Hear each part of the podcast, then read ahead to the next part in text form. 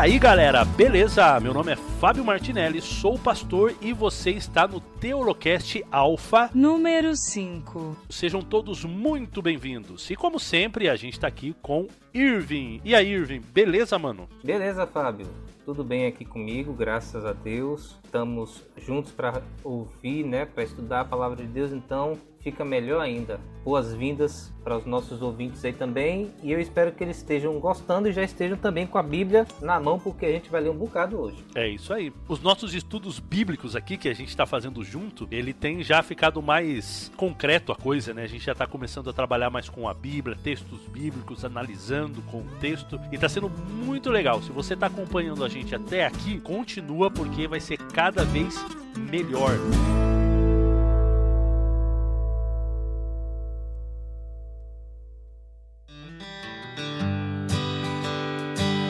Irving, temos aqui um pessoal para ajudar a gente, como sempre, não estamos sós. É, nós temos aqui conosco o Davi Caldas, que esteve também é, com a gente no primeiro. Davi, como é que você tá? Tô bem, graças a Deus. É um prazer aqui estar participando mais desse programa tão maravilhoso. Vamos tacar fogo aí nesse, nesse negócio. É isso aí. Amém. Amém. Bora lá, bora lá. E temos também agora um estreante, né? O Jasson Araújo. Jasson, é, como você ainda não participou, fale um pouco assim sobre você, de onde você é, né, onde é que você mora, o que, que você estuda e o que, que você é, gosta mais assim de, de, estudar na Bíblia também. Bom, olá pessoal, é um prazer estar com todo mundo, prazer ter vocês ouvindo a minha pessoa aqui junto com os outros. E como o Ivan falou, meu nome é Jasso, eu moro em Natal, no Rio Grande do Norte. Atualmente eu sou professor aqui numa escola adventista e sou formado em engenharia. Pois é, né? A pessoa se forma em engenharia e vai dar aula. É, o que eu mais gosto de fazer, o que eu mais gosto de estudar nas escrituras, cara, é teologia bíblica de modo geral. Inclusive, o nosso assunto de hoje é um assunto que é uma grande área de interesse minha. É a doutrina de Deus é um dos assuntos que eu mais gosto de estudar nas escrituras, incluindo profecia e alguns outros. A teologia bíblica de modo geral me fascina bastante. Legal, legal. Muito bom. Obrigado então, viu, Jason, por estar aqui com a gente, Davi também. E nós vamos aprofundar bastante agora na Bíblia. Se você, ouvinte, não está com a sua Bíblia agora, pegue, né? Ou então pega o aplicativo mesmo no celular, você deve, provavelmente deve ter um aí com você, senão é fácil de achar também, tem também pela internet direto, é, sites que tem a Bíblia completa. E acompanhe com a gente também, leia os textos conosco, porque com certeza vai ser de um grande agradecimento para vocês também. Então vamos fazer uma oração? Quem vai ser o Vamos lá? escolhido? Vamos ver o Jason então, né? Tá chegando aí agora. Estreando aí. Vamos lá então, vamos falar com o Senhor. Oremos. Deus bondoso, Pai querido, agradecemos a Ti porque podemos separar um tempo para conversar a respeito do Senhor, sobre o Seu nome, sobre a Sua pessoa. Que o Senhor nos ajude nesse momento, nos dê iluminação, que o Senhor também ilumine os ouvintes que vão estar ouvindo essa nossa conversa posteriormente, para que Teu Espírito possa gravar essas palavras no coração e na mente deles como um bom aprendizado. Te agradecemos por tudo, por Tua misericórdia, por se revelar a nós, por Teu grande amor. Essas coisas nós te pedimos, te agradecemos, no nome de Jesus. Amém. Fábio, a gente que está aqui, a gente já está vendo os estudos que a gente já teve, a gente teve o primeiro estudo que a gente falou sobre os argumentos sobre a existência de Deus. Como a gente já falou, Davi participou também, né? É, e a gente deu assim o porquê que a gente acredita né, em Deus, né, de uma forma geral, né? E também de uma forma mais específica também em relação ao Deus da Bíblia. Depois a gente estudou sobre por que acreditar na Bíblia em si. Por que, que a gente acredita que a Bíblia ela tem a sua confiabilidade histórica, né? tem a sua confiabilidade literária e também como que ela é confiável como palavra de Deus. E no, no último estudo, no estudo número 3, a gente estudou sobre como entender né, a Bíblia para a gente poder nos aprofundar mesmo no estudo dela, tanto de agora como mais para frente. Só que a gente ainda não parou para conversar direito, né? A gente deu umas leves pinceladas mesmo sobre quem é Deus, quem é esse Deus que a Bíblia apresenta. E assim, esse Deus que a Bíblia apresenta não é fácil de entender assim por si só, né? A gente sabe bem por alto, ah, o Pai, o Deus Pai. Mas o que, que significa Deus Pai? Deus Filho, que já começa a dificultar um pouquinho. Deus Espírito Santo.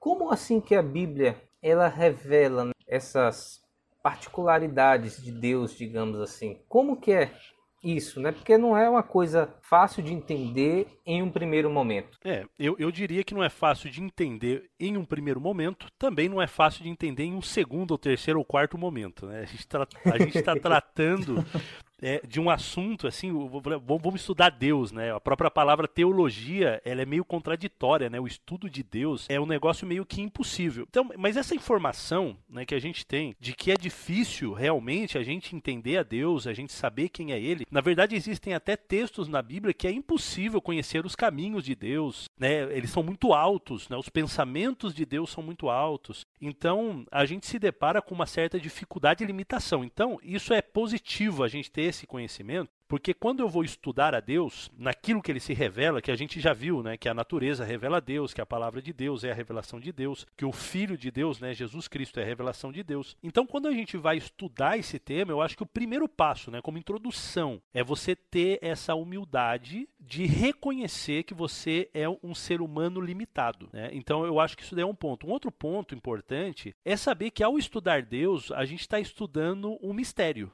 mas não o mistério no, no, sentido que a gente entende mistério, né? A gente entende mistério como algo que não está revelado, mistério como algo assim é, 100% oculto, né, dos nossos olhos. Isso é mistério na nossa ideia. Mas na Bíblia, quando a Bíblia fala, né, do mistério de Deus, né, dessa revelação né, oculta em Deus, é, ela não está usando as mesmas características dessa palavra que a gente geralmente usa. O mistério na Bíblia, ela sempre vai estar tá ligada a essa revelação também. Então, por exemplo, Romanos diz que o que se pode ser conhecido de Deus é Deus quem nos revela. Então, eu vou depender sempre de Deus para poder estudá-lo, para poder entendê-lo e para poder ver o que está revelado. E a própria Bíblia diz, né, em Deuteronômio 29, 29, que existem coisas reveladas, existem coisas que não são reveladas. Então, a pessoa que está estudando a Deus, ela tem que entender essas questões para ela não se decepcionar. De repente, em algum momento, ela não ter as respostas para as perguntas que ela tem e a Bíblia não dar as respostas para as perguntas que ela tem. Então, acho que essa é uma introdução boa para a gente abrir a nossa mente e com humildade, né, com reconhecendo as nossas limitações, sabendo que Deus ele se revela a nós. Essa revelação é, ela é importante ser estudada, não é fácil, como a gente já viu em outros episódios também, mas é necessário esse esforço do ser humano também. Exatamente. Bom, então vamos para a Bíblia, né? Vamos lá, porque assim, se a gente está estudando o que a Bíblia tem para dizer, a gente vai ter que lê-la. Os ouvintes têm aí também a relação de textos, né, que vai estar tá na descrição do, do podcast. Só que eu vou pedir para Davi ler para gente Deuteronômio 6, verso 4. E também fazer uma explicaçãozinha assim para gente do contexto. Tem como, Davi? Tem, tem. Vamos lá, gente. É, Deuteronômio 6,4 né, é um texto que é chamado Deus de Oshemá. Shemá é a palavra hebraica para escuta, ouça, que é a primeira palavra desse verso, de Deuteronômio 6,4. É, diz assim: Escute Israel, o Senhor, nosso Deus, é o único Senhor. Esse texto no original, né, é, onde a gente tem a palavra Senhor em letras garrafais na nossa, nas nossas Bíblias, né, o original é o chamado tetragrama. Você vai ter ali o Y, o H, o W e o H. Esse é o nome original de Deus, é o nome que é utilizado no Antigo Testamento para se referir a Deus. Né? Com o tempo, os judeus eles foram deixando de pronunciar esse nome por conta do terceiro mandamento do Decálogo, que diz que não se deveria chamar o nome de Deus em vão.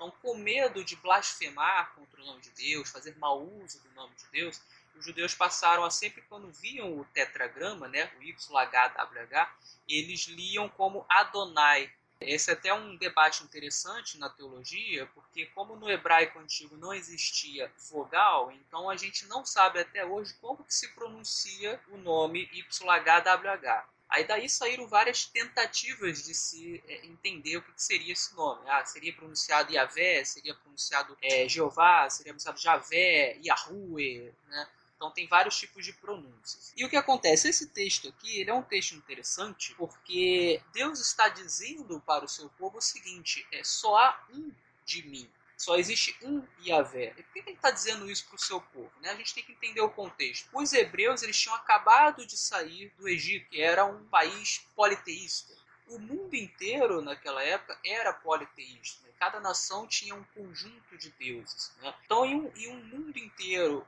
onde impera a cultura politeísta, Deus, ao tirar o seu povo de lá, ele precisava fincar na cabeça do seu povo que só existia um Deus, um único Yahvé. Então, uma vez que o nome dele era Yahvé, ele se apresenta para o seu povo como sendo o único Yahvé que existe. Não existe outro Yahvé. Não existe outro de mim. Eu sou o único. E é muito interessante, a gente pode ver isso mais para frente, né, que a, a, o nome Yahvé está intimamente relacionado à ideia de Deus como sendo o Criador e o Soberano. Você vai ver lá, por exemplo, a primeira vez que você vai encontrar o nome Yahvé, o HWH na Bíblia, é justamente em Gênesis 2.4 que é logo depois que Deus faz a, a criação. Ele cria o mundo em sete dias. Quando ele termina, santifica o sétimo dia. Né? Aí ali no verso 4 você vai ter revelado o nome dele, Yahvé. Então é sempre um nome que indica o status de Deus como sendo o único Deus criador e soberano sobre todas as coisas. Beleza. Ô Davi, só que eu comecei falando aqui talvez tenha até me atrapalhado um pouco, mas é porque é, algo que, como o Fábio falou, é algo complicado. A Bíblia apresenta Deus como único, um só Deus. Só que a gente estava vendo aqui que a Bíblia também apresenta Deus Pai, Deus Filho e Deus Espírito Santo.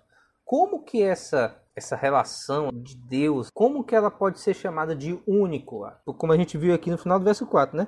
Ouve, Israel, o Senhor nosso Deus é o único Senhor. Como é que a gente pode explorar essa parte assim? Tá, isso é, isso é uma questão muito interessante. Né? No original, a palavra para único é a palavra errad, echad. É, essa palavra ela também é usada em várias passagens bíblicas para indicar uh, um tipo de unidade que, é, que pode ser uma unidade composta. Então, por exemplo, se você for lá, em, se eu não me engano, é Gênesis 2.4, uh, ele vai usar essa palavra para Adão e Eva né?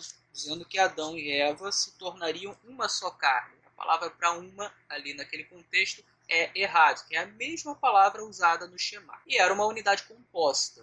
Alguém quer falar? Deixa eu ver aqui, só para dar a referência né, do texto. 2:22, 24 2:24. E, é, 2:24. Gênesis 2:24. Isso, alguém pode ler? Tá falando aqui sobre a criação né, do homem e da mulher sobre o casamento, aí fala o seguinte: Por isso, deixa o homem, pai e mãe, e se une à sua mulher, tornando-se os dois uma só carne. Exatamente. Então, nesse texto, esse uma é, é a mesma palavra utilizada em Deuteronômio 6,4 para é, o Senhor é o único Senhor. Né? O Senhor é um Senhor. Então, isso nos indica que quando Moisés escreveu esse texto, obviamente inspirado pelo Espírito Santo, ele não tinha em mente é, é, falar sobre a, vamos colocar assim, estrutura interna de Deus. Né? É, ele tinha em mente é, diferenciar Deus dos demais deuses.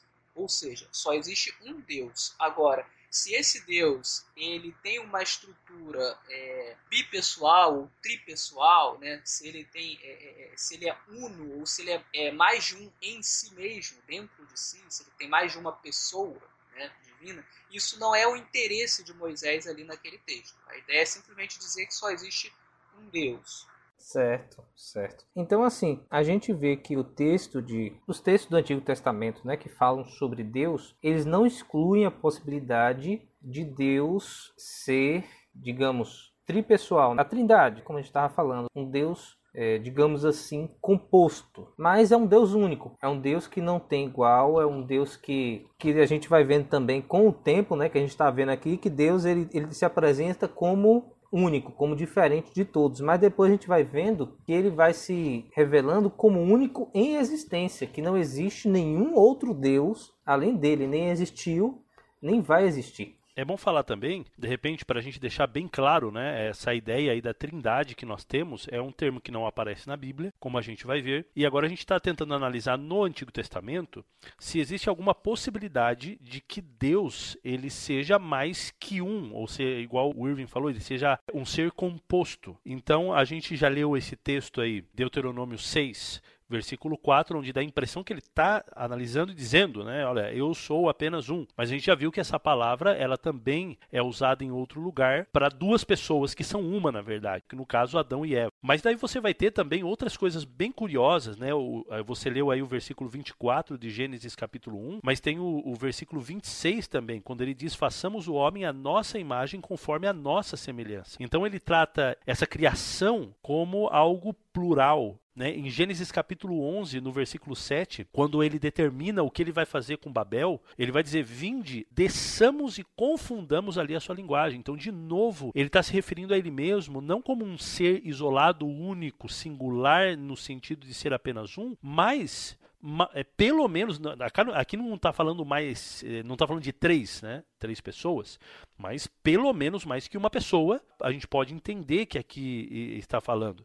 Se a gente vai lá em Isaías também no chamado de Isaías se eu não me engano é Isaías capítulo 6 é, ele diz né a quem enviarei e quem há de ir por nós? Então, de novo, então toda vez que ele vai se, se, se referir a ele mesmo, ele está tratando dele mesmo num sentido plural. Então, essa referência à pluralidade de Deus, ela chama a nossa atenção e a gente vai conseguir costurar tudo isso daí, entender por que, que ele faz tudo isso, quando a gente junta informações do Novo Testamento. Por que, que ele trata ele mesmo como se fosse mais de uma pessoa? Será que existem mais de uma pessoa dentro da divindade? Então é isso que a gente está tentando descobrir aqui. Sim, já só acho que quer falar alguma coisa também, apareceu aqui. Eu ia dizer o seguinte, que inclusive algumas imagens de Deus, de modo plural, já são antecipadas no Antigo Testamento, além da pessoa de Deus o Pai. Por exemplo, a figura do anjo de Yahvé, o anjo de Jeová, ou anjo do Senhor, como a gente encontra nas nossas Bíblias, ele aparece no Antigo Testamento como uma figura divina,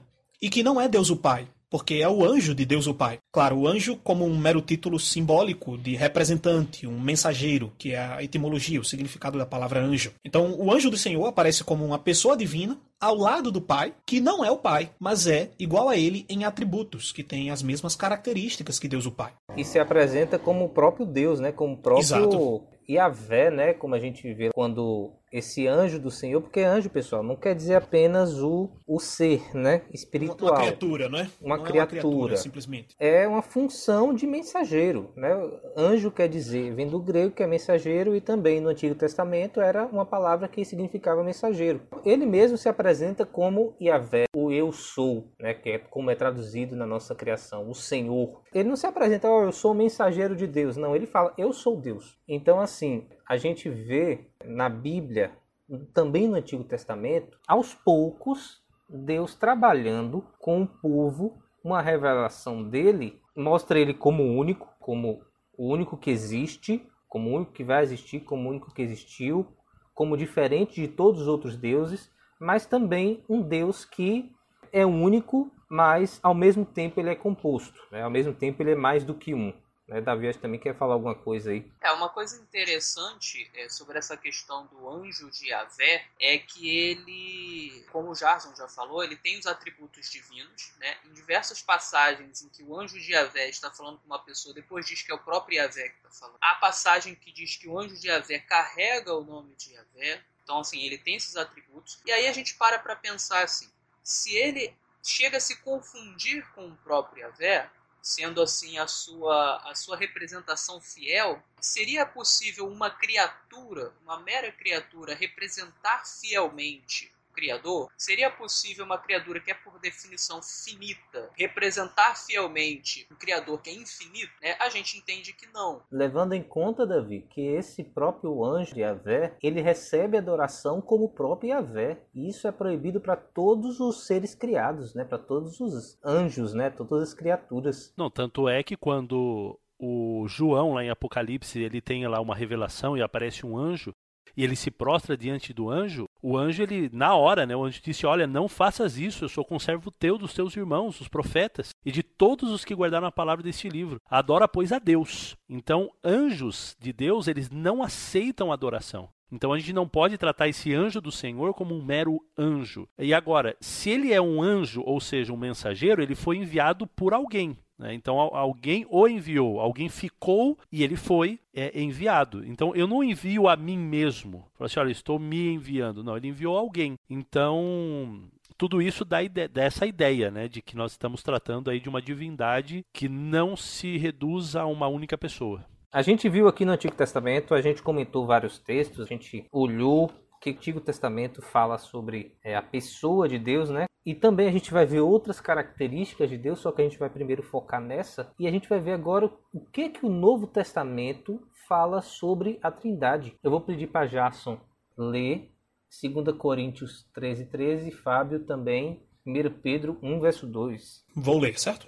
2 Coríntios, capítulo 13, verso 13, a conclusão da carta diz assim: A graça do Senhor Jesus Cristo e o amor de Deus e a comunhão do Espírito Santo sejam com todos vós. Dá um, um ampassão aí, Jason, nesse texto pra gente. Pois bem, como eu comentei com vocês, essa é a conclusão da carta de Paulo aos Coríntios, a segunda carta dele, e ele termina com uma saudação, onde ele menciona o que os cristãos creem ser as três pessoas da divindade: Jesus Cristo, a segunda pessoa da divindade, Deus, o Pai, a primeira pessoa da divindade, e o Espírito Santo, a terceira pessoa da divindade. Ao longo dessas duas cartas, 1 Coríntios e 2 Coríntios, Paulo menciona diversas vezes esses três indivíduos, atribuindo funções diferentes para eles. Por exemplo, na primeira carta de Paulo aos Coríntios, você percebe no capítulo 12, quando Paulo fala dos dons espirituais, que todos esses dons são operação de Deus, concedidos por Jesus e enviados a nós, colocados em nós através do Espírito. Ele sempre trata esses três indivíduos como personalidades distintas, como mentes distintas. Uma é a pessoa de Deus o Pai, outra é a pessoa de Jesus Cristo e outra é a pessoa do Espírito.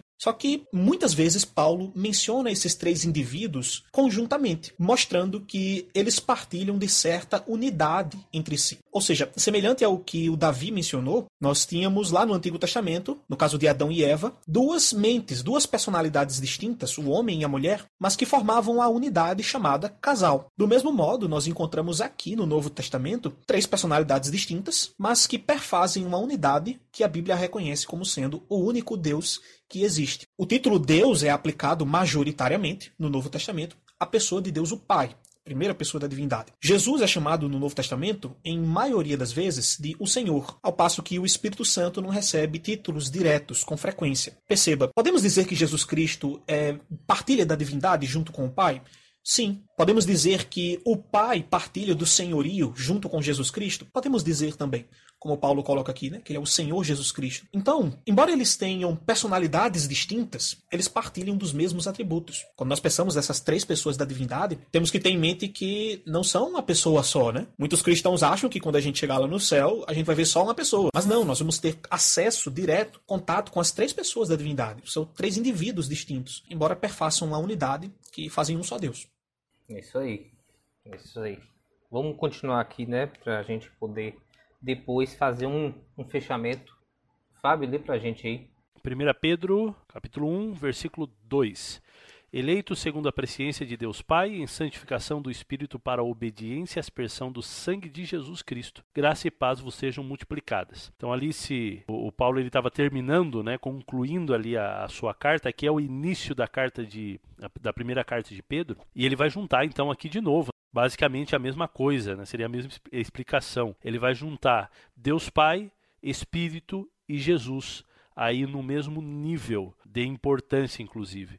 E se você continua lendo o versículo 3, ele vai dizer: Bendito seja o Deus e Pai do nosso Senhor Jesus Cristo, que, segundo Sua grande misericórdia, nos gerou de novo para uma viva esperança pela ressurreição de Jesus Cristo dentre os mortos. Então, de novo, ele está citando as três pessoas. Ele está falando de Deus o Pai, ele está citando Jesus Cristo, que ele vai citar duas vezes, e ele vai dizer que nos gerou de novo para uma viva esperança. Né? Então essa nova geração, Jesus, ele já havia falado dessa nova geração que é o nascimento pelo Espírito, quando ele fala com Nicodemos em João capítulo 3. Então, de novo, e, e, a gente está lendo aqui, eu acho que é importante a gente dizer que o que a gente está lendo e o tempo que nós temos aqui para abordar esse assunto, ele é muito pequeno, porque os textos que a gente tem na Bíblia que vai trazer o Pai, o Filho e o Espírito Santo como pessoas, como compartilhando de uma mesma natureza, são muitos textos, são muitos textos. E talvez aí na descrição do episódio a gente coloque mais textos ainda para que você veja é, como que é impressionante, né? E como é, é claro essa doutrina na Bíblia. E a gente pode também fazer um, um Teolocast, né, Fábio, a parte, para falar também sobre esses temas, né, de forma mais, mais aprofundada, porque infelizmente o nosso tempo é curto. A gente tem que seguir o nosso estudo, mas né, nem por isso a gente precisa parar de estudar esse assunto. A gente pode estudar esse assunto novamente em outro momento, recomendar outros textos, recomendar outros podcasts, várias coisas que a gente pode fazer também, né? Exatamente.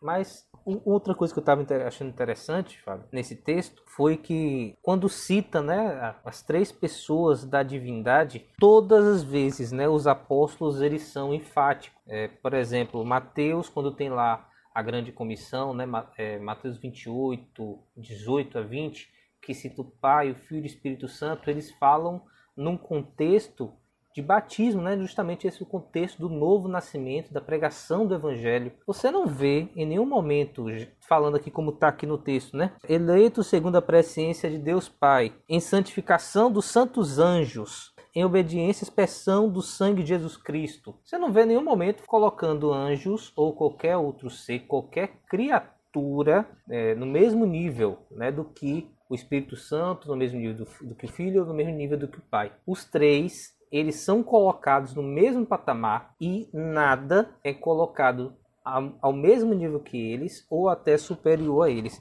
Então, Pai, Filho e Espírito Santo, eles têm um nível, né, uma, um patamar que nada na Bíblia é colocado em igualdade ou em superioridade. Eu acho legal também, tem um comentário do Tim Keller eu nem lembro que livro que eu, que eu li esse Quem é o Tim Keller, dele. Fábio? Tim Keller ele é um autor cristão, ele é presbiteriano, ele é bem famoso, escreve bons livros, apesar de não concordar tudo que ele escreve, é, eu acho que é bem proveitoso ler Tim Keller.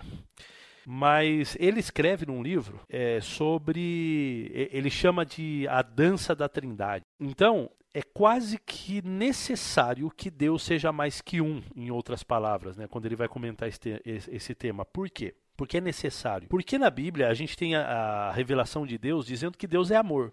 Então, é, não é o que Deus faz simplesmente, não é o que Deus se expressa, não a essência de Deus, né? Deus é amor. Agora, como que uma pessoa, como que um ser, ele pode ser amor sozinho?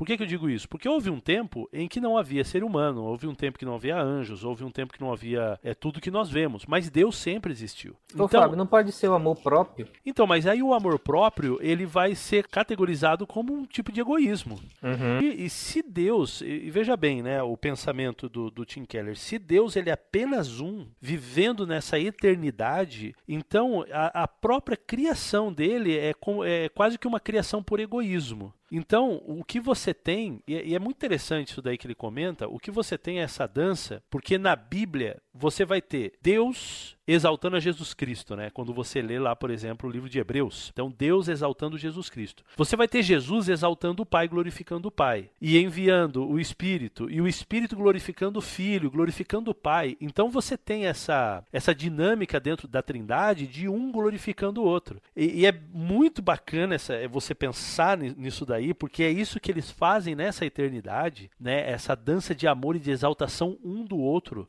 Porque é exatamente isso que ele pede de nós, né? Então, na Bíblia, você vai ter um montão de conselhos, é, principalmente no que diz respeito a relacionamento, de você pensar em você por último, você pensar no outro primeiro, você exaltar o outro primeiro, você considerar o outro primeiro, dentro do casamento, nos seus relacionamentos na igreja tal. Tanto é que é justamente por isso que a gente acha que o ser humano ele é imago Dei, né, a imagem de Deus, então a gente tem que representar é, essa dança também que a Trindade tem de exaltação um do outro com os nossos semelhantes, com os nossos irmãos. É, então é quase que uma necessidade de Deus ele ser mais que uma pessoa. Uhum. É o que a gente chama também de a economia da trindade, que está aqui no tópico da, descrição, que é justamente essa questão de que não é economia no sentido de dinheiro, viu gente? É economia no sentido de ser um relacionamento familiar. Ego quer dizer casa, né? Então, tipo, algo que tá, que tá é, dentro de casa, se, alguém, se, alguém, se eu tiver errado, alguém me corrige, viu? Mas, tipo, é um, um relacionamento que acontece dentro da divindade. Que eles são tão santos santos,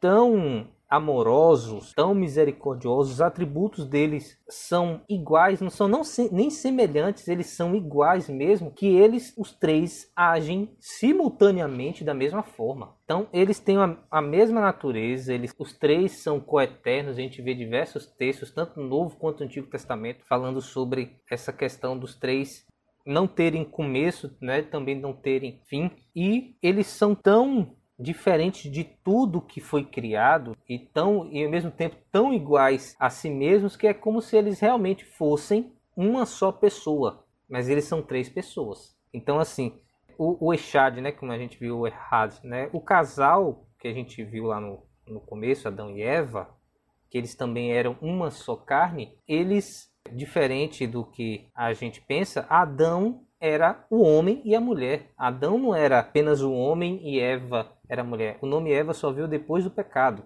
né, que foi dado a ela depois do pecado. Porque eles, o casal era tão unido que era como se fosse uma pessoa só, tanto que tinha até o mesmo nome. Então, assim, a mesma coisa que acontecia antes do pecado também acontece com o, o criador daquele casal que era tão perfeito, tão unido, né? Eles eram, é, eles tinham a sua individualidade, né? Eles não eram tipo um ser que quando um mexia o braço, outro também mexia o mesmo braço, sabe? Não era, não é isso. Mas que o relacionamento deles era tão ligado, tão íntimo que eles eram também considerados a mesma pessoa. Então, assim, nós vemos essa mesma característica que tinha com Adão e Eva, né, com aquele primeiro casal, nós também encontramos na Trindade, nós também encontramos na divindade. Davi e Jason podem comentar aí também se quiserem, porque isso aqui é importante deixar é, o mais claro possível para o nosso ouvinte.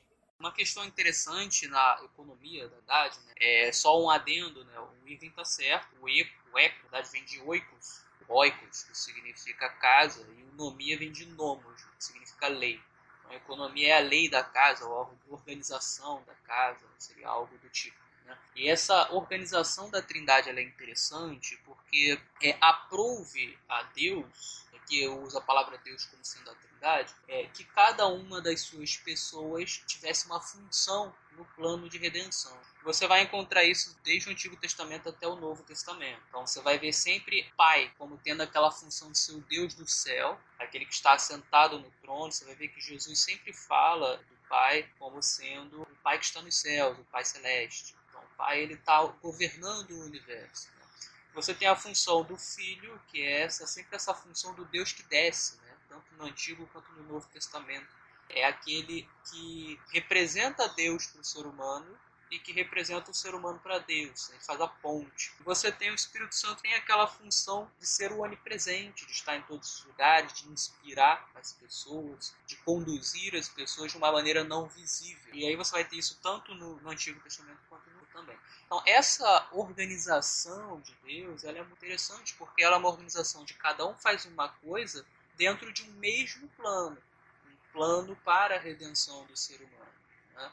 Então é um, é um plano perfeito, né, que tem um intuito único, mas que tem funções diferentes dentro desse plano que são desempenhados por, por, pessoas diferentes dentro da Trindade. Sim, complementando isso que o Davi falou, o modo como você percebe claramente a distinção entre as três pessoas, observando o papel de cada uma delas. Por exemplo, pergunte-se: qual das pessoas da divindade foi crucificada naquele ano 31 da nossa era? Não foi o Espírito Santo que morreu crucificado, nem foi a pessoa do Pai. Nós sabemos que foi a pessoa do Filho, Jesus Cristo, quem morreu crucificado. Quem é que foi enviado no Pentecostes, lá em Atos capítulo 2? Nós sabemos que não foi a pessoa de Deus o Pai, nem foi Jesus Cristo. O enviado em Atos capítulo 2 foi o Espírito. Então, isso é uma forma de nós percebermos a distinção entre as pessoas. Agora, há uma unidade tão grande, mas tão grande entre elas, como Jesus disse, eu e o Pai, duas pessoas diferentes, né? Eu e o Pai somos um. Há uma unidade tão grande entre essas pessoas que a Bíblia só nos justifica dizer que existe um único Deus. Então não há mais de uma divindade. Existem três personalidades três pessoas, mas divindade existe apenas um. Então nós podemos dizer que há um Deus em três pessoas. Essa talvez seja a forma mais organizada de, de se falar a respeito da Trindade, do modo como ela se apresenta para nós na Bíblia. Um Deus e três pessoas. Não três deuses ou, é, ou mais de três pessoas. Como a gente pergunta às vezes para alguns irmãos na igreja, né? E por não terem investigado muito esse tema, não sabem bem o que responder. Mas um Deus e três pessoas faz jus ao que a Bíblia apresenta para nós. Jason, só complementando também a questão de, de Deus é, ser três pessoas, né? é, a diferença disso para três deuses ela é muito clara. Se fossem três deuses, você teria diferenças básicas entre eles no que diz respeito à origem, diz respeito a poder. Né? Uhum. Né? Isso não existe no que diz respeito a Pai, Filho e Espírito Santo. Eu ia comentar isso agora. Os três são eternos, né? A Bíblia fala da eternidade dos três. É, os três têm o mesmo poder, os três estiveram envolvidos na criação, os três são o Criador. Então, assim, tudo que é base de Deus é o mesmo para as três pessoas. Então, você não tem como dizer que são três divindades diferentes. Se você for comparar com as divindades do pagão, você vê que todas as divindades têm amplas diferenças. Aliás, os deuses pagãos eles são muito diferentes do Deus da Bíblia, porque eles têm origem, por exemplo. Vai ter lá Osíris, Horus, todos eles têm uma origem, né? Enquanto que Deus ele não tem origem, ele não tem começo, ele não tem causa, ele é eterno.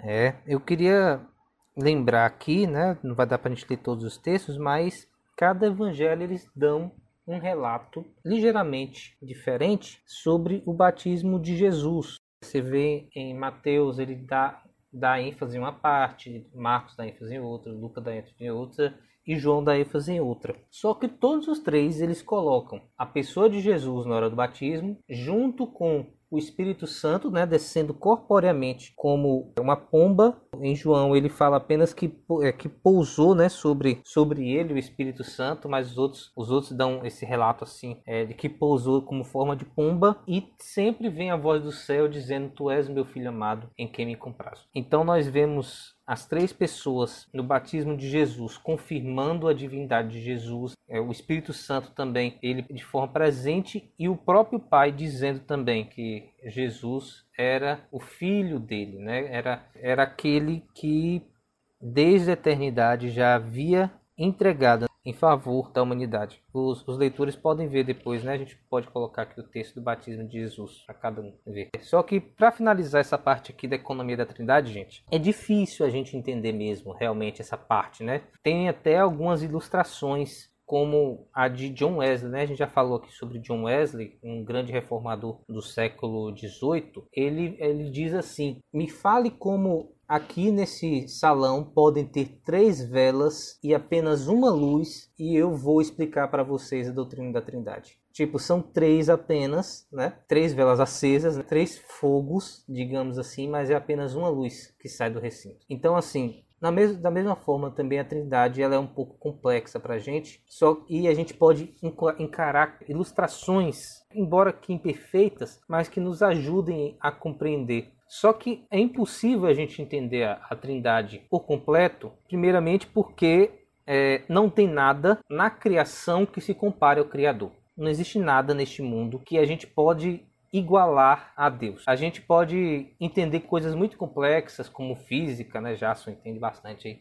Matemática que é complicado também, tá, etc, através de figuras, né? E essas figuras elas nos ajudam a compreender. Só que nenhuma figura vai ser perfeita para explicar a Trindade, porque nada na criação é comparável ao Criador. E outra coisa também é porque, para entender a Deus, apenas o próprio Deus. A gente vai ver aqui no, num texto mais à frente, falando justamente sobre isso. Eu vou deixar esse gancho aí para a gente puxar depois, mas apenas o próprio Deus consegue entender o próprio Deus. Então, assim, a própria Bíblia ele coloca Deus como um ser que não é totalmente compreensível. E a Trindade é uma das formas de Deus se revelar a nós, né? Tipo, como Deus se revela a nós, de igual modo também incompreensível. Eu posso ter falado alguma heresia aí sem querer também, mas acho que vai dar para. eu não acho que você falou heresia. É, eu só acrescentaria que isso é incompreensível pela própria natureza de Deus, né? Uhum. Ele é muito maior do que nós somos. Entender Deus por completo seria colocar o mar num copo d'água. Pela própria diferença de natureza entre nós e ele, nós não conseguimos entendê-lo por completo. Mas é importante saber uma coisa: a doutrina da Trindade, do modo como se apresenta na Bíblia, pode ser muito misteriosa para nós mas ela não é contraditória. Você não pode Obrigado. dizer que os dados bíblicos são contraditórios, eles são misteriosos. Você não disse isso.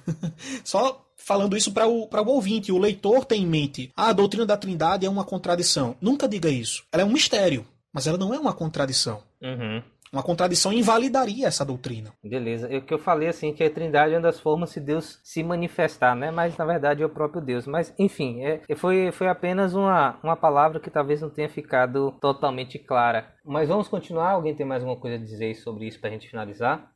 Eu queria fazer um adendo aqui dizendo o seguinte: toda a natureza de Deus, não só a parte da Trindade, ela é de certa forma misteriosa. Costuma chamar isso de supralógico, que é a lógica te leva a determinado lugar, mas é, dali para frente você não consegue passar porque você não tem a mente do Criador para poder entender. Então, quer dizer, não é que não seja lógico você só consegue ir até certo ponto. Por exemplo, você vai pegar a questão do, de Deus não ter um começo nem uma causa. Nós vimos lá no nosso primeiro programa que isso é lógico. Você tem o argumento cosmológico que te leva a essa conclusão. Deus não teve um começo nem uma causa. Uhum. Né? É, o raciocínio te leva a isso. Não, não é algo ilógico. É contrário, é algo lógico. No entanto, dali para frente você não passa. Porque você não consegue imaginar algo que não tenha um começo e uma causa. Isso é uma coisa que não entra na nossa cabeça. Então, assim, a lógica te leva a determinado lugar, é aquilo, é lógico, não é contraditório, mas dali para frente você não passa mais. Você não consegue imaginar. Então, assim, isso é Deus. Beleza. Pessoal, deu um nó na cabeça aqui todo mundo. Os meninos aqui ajudaram a desfazer o nó. Mas essa doutrina de Deus é assim mesmo, né? Isso justamente prova né, essa dificuldade né, que a gente tem de expressar o que é Deus, né, o que seria esse ser.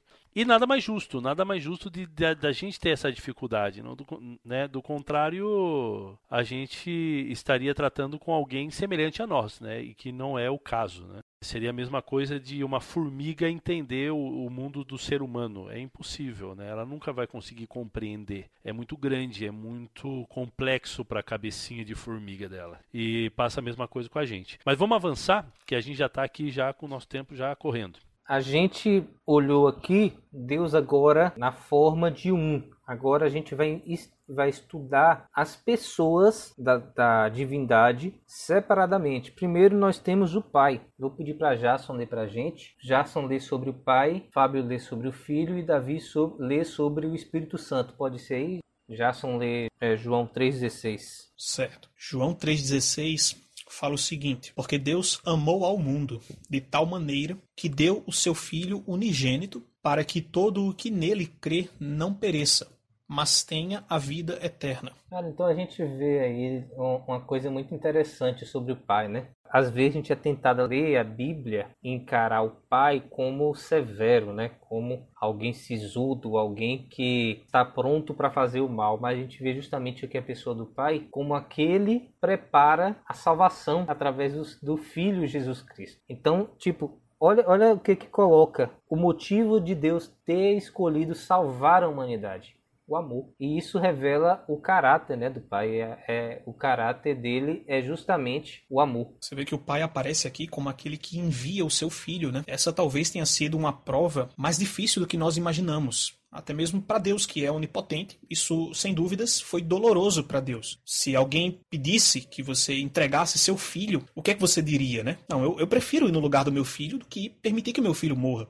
Mas o texto bíblico fala que, que Deus fez algo mais complexo ainda. Ele enviou o seu filho amado, o seu filho único, aquele com quem ele tinha estado em união desde a eternidade. Então Deus enviou o seu filho como uma prova gigantesca de amor pelo mundo, conforme o texto fala. Sim, sim. E a gente às vezes tem uma ideia, né, de Deus como Deus no geral, né? Como aquela coisa bem, não sei se é platônica ou se é aristotélica, mas essa dessa lógica grega, né, que é apático, né? Um Deus que ele é tão superior que ele que ele não sente nada. Mas na Bíblia nós vemos justamente o contrário, que Deus ele poderia não sentir nada, mas ele escolhe, ele escolhe sentir ele escolhe se relacionar com as suas criaturas, conosco, até de forma sentimental também. Então ele escolhe amar a humanidade e ele escolhe também enviar o filho dele, né, Jesus Cristo, para morrer por nós. Fábio, pode ler para a gente aí? Posso ler. Então, João capítulo 1, versículo 1, 2, 3 e depois o 14. Diz assim: No princípio era o Verbo, e o Verbo estava com Deus, e o Verbo era Deus. Ele estava no princípio com Deus. Todas as coisas foram feitas por ele, e sem ele nada do que foi feito se fez. E aí o versículo 14. E o Verbo se fez carne e habitou entre nós, e vimos a sua glória como a glória do unigênito do Pai, cheio de graça e de verdade. É, esse texto aqui, então, ele está deixando muito, muito claro o lugar de Jesus, ou quem é Jesus, a identidade de Jesus. Na verdade, se você pegar o livro de João, o Evangelho de João, João ele vai se preocupar muito em deixar muito claro e dizer para o seu público quem é Jesus. E ele vai deixar claro que no princípio era o Verbo e o Verbo estava com Deus e o Verbo era Deus. E no verso 14 ele vai dizer quem é esse Verbo. É o Verbo que se fez carne, que habitou entre nós, que vimos a sua glória, como a glória do, do unigênito do Pai, cheio de graça e de verdade. Então ele está falando de Jesus Cristo, ele está dando a identidade de Jesus. E aqui ele vai falar da criação no versículo, no versículo 2 e 3. Ele estava no princípio com Deus e todas as coisas foram feitas por ele. Sem ele, nada do que foi feito se fez. E ele está fazendo esse link claro, né? Então, quando qualquer judeu, qualquer é, hebreu que estivesse lendo esse texto, ele voltaria para Gênesis capítulo 1, versículo 1. Uhum. No princípio criou Deus os céus e a terra. Então, isso daqui é, é inegável o link que ele faz. Ele cria justamente através da palavra, né? E, e o que, que é a palavra, o que, que é o verbo? É o próprio Jesus. Exatamente, é a palavra de Deus, o verbo de Deus, o davar uhum. do hebraico. É, então, é, em relação a Jesus e a sua e a sua divindade, é muito claro. E depois, né, depois disso, como a gente já falou, a gente vai tratar mais especificamente em algum outro teolocast, né? Vai ter vários falando só sobre Jesus, então a gente não precisa nem aprofundar tanto. Exatamente. Aqui. Mas você vai ter, você vai ter Jesus declarando sobre si mesmo coisas que são características de Deus, né? Então, ele faz algumas afirmações sobre ele mesmo que é impossível você dizer dizer o seguinte: não, não é isso que ele quis dizer. Não, ele diz claramente. Ele é acusado, inclusive, de blasfêmia por se considerar Deus e ele não diz nada a respeito, ele não se defende disso. Olha, gente, não é isso que eu disse. Vocês que estão interpretando mal. Não, ele afirma, confirma e fica firme nisso. Então, existem hoje, infelizmente, é, heresias né, que vão dizer que Jesus não é Deus, que Jesus é, é alguém criado, foi criado em algum momento da eternidade, ou ele é um anjo, uma espécie de anjo superior, mas não é isso que a Bíblia diz para a gente, não. E esses quatro versículos que a gente leu deixam isso aí bem clarinho. É, e a gente vai ver vários outros também que mostram isso. Bom, a gente já viu sobre o pai, né? A gente já viu aqui sobre o filho e a gente viu também que tipo não existe ah, o pai é o criador e o filho é o salvador. Não, o filho também estava na criação. O pai também estava na salvação. Em todos os momentos, cada um esteve presente, né? Mesmo que cada um tivesse aspectos diferentes, né, nessa função, esses momentos, mas todos eles participam também da criação, da salvação. Então, nós vemos que Deus ele está presente de forma completa em todos os momentos da história. E nós temos também aqui agora o Espírito Santo. Lê para a gente aí, Davi, por favor. Vamos lá. 1 Coríntios 2, versos 10 a 11, vai dizer assim: Deus, porém, revelou isso a nós por meio do Espírito, porque o Espírito sonda todas as coisas, até mesmo as profundezas de Deus. Pois quem conhece as coisas do ser humano, a não ser o próprio Espírito humano que nele está? Assim, ninguém conhece as coisas de Deus a não ser o Espírito de Deus. É, esse texto aqui ainda é interessante pelo seguinte: Paulo ele vai fazer uma, uma comparação entre o Espírito de Deus e o nosso espírito. A palavra espírito é uma palavra polissêmica, é uma palavra que tem muitos significados dependendo do contexto. Né? Então você vai encontrar, por exemplo, a palavra espírito sendo fôlego de vida, você vai encontrar a palavra espírito sendo é, um símbolo dos nossos sentimentos, é, das nossas emoções. Então é uma palavra polissêmica. Né? Então é, você encontra muito na Bíblia né, a palavra o espírito do homem, seria algo como o interior, o eu do homem né, em muitos casos. Né? Então ele faz uma comparação entre o Espírito de Deus e o eu do ser humano. Né? Só que há uma diferença, porque o Espírito de Deus é um Espírito que pode ser enviado para as pessoas. O Pai envia o seu Espírito do céu para as pessoas. Né?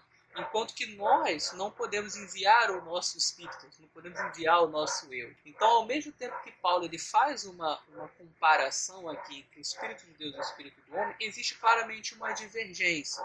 O espírito de Deus ele é algo vivo, ele é algo pessoal. Isso aqui vai ficar bem claro no verso 10, onde ele vai dizer que Deus revelou isso pelo seu Espírito. O Espírito sonda todas as coisas, até mesmo as profundezas de Deus. Então, ele coloca o Espírito aqui como alguém que sonda, alguém que é capaz de sondar e alguém que é capaz de ser enviado. Então, nós temos aqui uma passagem que mostra uh, essa conexão entre o Espírito de Deus e nós, através de um envio por parte do Pai, onde nós é, é, é podemos saber as coisas de Deus porque o Espírito sabe todas as coisas de Deus. Uhum. E eu acho interessante esse verso, Davi, porque existem religiões meio cristão que entendem o Espírito Santo como uma força, como é tipo a bondade de Deus, né? Um desses atributos de Deus que são comunicáveis, né? Digamos, a bondade, o amor de Deus, é a união entre os irmãos, é a força de Deus que Deus dá para cada um, é, é a sabedoria de Deus. Só que esse texto não mostra o Espírito Santo como essa força, como essa energia. Esse texto mostra o Espírito Santo como uma pessoa que é dotada de conhecimento, de inteligência, de ciência e o Espírito Santo, ele consegue algo que esse próprio texto fala que ninguém mais consegue, que é entender a Deus. Então, se só Deus consegue entender a Deus, o Espírito Santo é, o Espírito Santo é Deus, porque o Espírito Santo entende a Deus. O Espírito Santo é uma pessoa porque ele é dotado de entendimento. E nós vemos outros textos na Bíblia também, como em Romanos 8, que mostra que o Espírito Santo ele tem sentimentos, ele, é, ele se condói tanto os nossos sofrimentos que ele intercede ao Pai com gemidos inexprimíveis, como está lá em Romanos 8. Então, assim, o Espírito Santo, ao que a, o que a Bíblia revela dele, revela menos do que o Pai e menos do que o Filho, mas o que revela, revela como um ser dotado de entendimento, dotado de inteligência, dotado de sentimentos, uma pessoa, né? E também uma pessoa divina que entende o próprio Deus e revela essa pessoa divina, como a gente viu também aqui em outros textos, no mesmo nível do que o próprio Deus, tendo a mesma natureza do próprio Deus, tanto em sentido de nas partes é, que são comunicáveis, né, que tipo a força de Deus que Deus transfere para nós, como também coisas que são incomunicáveis, como a onipotência, onisciência, onipresença, coisas que não tem como a gente ser, mas o Espírito Santo é. Pode falar aí, Jason. Eu ia comentar que existe uma relação mutualista, mútua, entre o Pai e o Espírito. Que esse texto que nós lemos agora mostra que o Espírito consegue entender a mente do Pai. Agora, lá em Romanos 6, o texto que você citou, fala o contrário. Romanos 8. O Pai consegue entender. Isso, Romanos 8. Consegue entender a mente do Espírito. Ou hum, seja, o Espírito legal. é alguém que possui mente e que pode ser entendido pelo Pai. Então é uma via de mão dupla. Ao mesmo tempo né? que ele faz a mesma coisa. Exatamente, é uma via de mão dupla. Legal, legal. É, o Espírito Santo a gente tem muita coisa para falar também. Talvez a gente possa até fazer um, um teolocast à parte, né, Fábio? Só para explicar sobre o Espírito Santo. Só para explicar, não, né? Para poder aprofundar mais nesse tempo, porque explicar o Espírito Santo não é mole, não. Então nós vemos aqui, nesses textos, né? Deus, embora eles sejam três, né? Eles também são um, né? Tem essa economia da Trindade, tem essa questão de que eles são tão iguais, são tão unidos, têm um relacionamento tão perfeito, tão íntimo, tão completo que eles são um. Então, assim, é fácil entender? Não, mas tem como a gente é, aceitar, porque a revelação ela é suficiente para que a gente possa aceitar. Então a gente pode dizer assim: o Deus que a Bíblia revela não é um Deus que é plenamente entendido, mas ele é compreensível e ele pode ser acreditado. Né? Ele pode ser crido, pode ser confiado nesse Deus. Que como a gente estava falando no começo, né? tem coisas que Deus não vai nos revelar por completo. Tem coisas que ele não vai nem revelar, mas ele nos revela algumas coisas para que a gente possa ter fé nele. Ele nos revela também o suficiente sobre a sua pessoa para que a gente possa acreditar nele. Nos próximos Tolocasts a gente vai falar também sobre o caráter de Deus. A gente vai é, de, descrever, definhar, não, definhar não, misericórdia. Mas a gente vai se aprofundar Definir, mais. Né? tá parecendo um corretor automático. que Deus te elimine. Ai, ai. Voltando aqui. Mas a gente vai se aprofundar mais em quem Deus é também, né? A gente vai ver sobre o amor dele, a gente vai ver sobre a santidade dele, a gente vai ver sobre o caráter dele. Então a gente vai conhecer mais a Deus de pouquinho em pouquinho, à medida que a gente for estudando a Bíblia, ela vai revelando quem é Deus para nós. Vai falar aí, Fábio? Quero falar.